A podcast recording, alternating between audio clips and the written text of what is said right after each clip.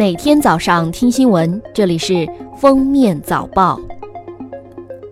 十二月十一日上午，中央政治局委员、国务院副总理、中美经贸磋商牵头人刘鹤应约与美国财政部长姆努钦、贸易代表莱特希泽通电话，双方就落实两国元首会晤共识、推进下一步经贸磋商工作的时间表和路线图交换了意见。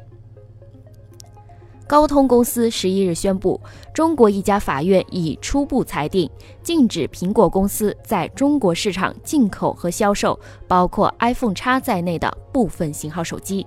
苹果已提出上诉，希望推翻 iPhone 在中国的销售禁令。十二月十一日，长生生物科技股份有限公司收到中国证监会行政处罚决定书，相关人员收到中国证监会市场进入决定书。对长生生物处以六十万元罚款，相关人员或五年或终身市场禁入。十二月十日中午，香港北角发生一起重大车祸，一辆学校小巴车直冲近百米，撞上行人路。警方表示，可能是涉案司机没控制好手刹，车冲下斜坡。事故已造成四人死亡，至少十一人受伤。当地时间十日上午十点，加拿大不列颠哥伦比亚省高等法院对孟晚舟女士的保释听证重新举行。此次保释听证没有得出结论，法官表示，当地时间十一日继续进行。十二月九日，发生在石家庄的一起道路交通事故，奥迪致两死五伤车祸，初步分析认定。杨某忠驾驶车辆时癫痫病发作，致车辆失控造成。目前，肇事者以涉嫌交通肇事罪被立案侦查。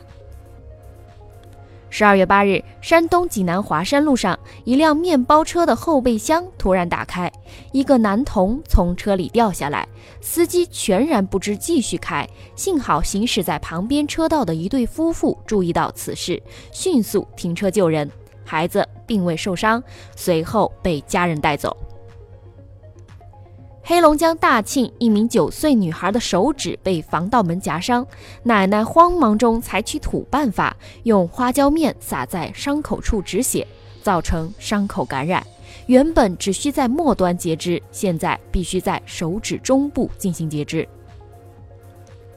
十二月九日，故宫博物院文化创意馆推出六种故宫国宝色口红。故宫淘宝官方微博发了否认微博，网友们说：“不是一家吗？”后来弄清了，都是官方认可的，只不过一个是庶出的长子，一个是嫡出的次子。曾在英国被拍卖的圆明园文物青铜。虎营近日由境外买家捐出。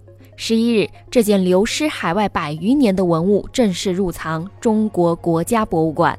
青铜虎营为西周晚期文物，顶盖内铸有“自作共赢”铭文。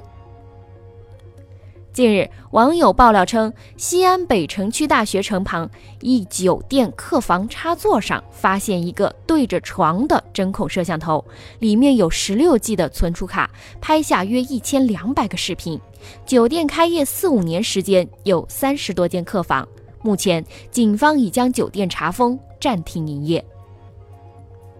十二月十日，阿里巴巴集团宣布将增持阿里影业股权，由目前的百分之四十九提升至约百分之五十点九二，或如果行使购股权，持股比约为百分之五十点六三。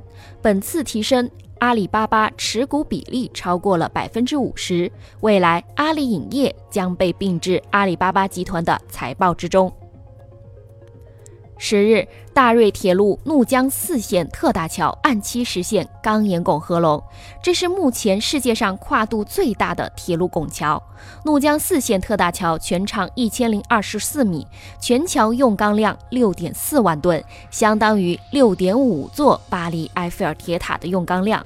建成通车后，大理到瑞丽的行车时间将由六小时缩短到两小时左右。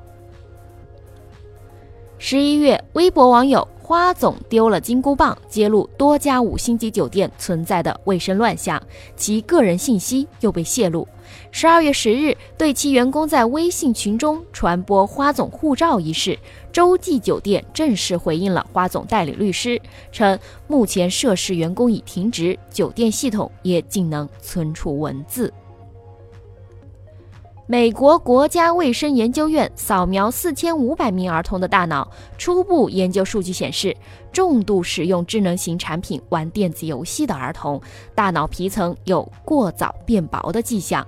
每天盯着屏幕超过两个小时的孩子，语言和推理考试表现较差。十二月十日，三星在中国宣布与潮牌合作，网友纷纷认为这个潮牌是冒牌货。三星回应联名的假事情，我们联名的是意大利的潮牌。之前呢，这个潮牌和意大利的潮牌打过官司，令其十二万件假货被扣押。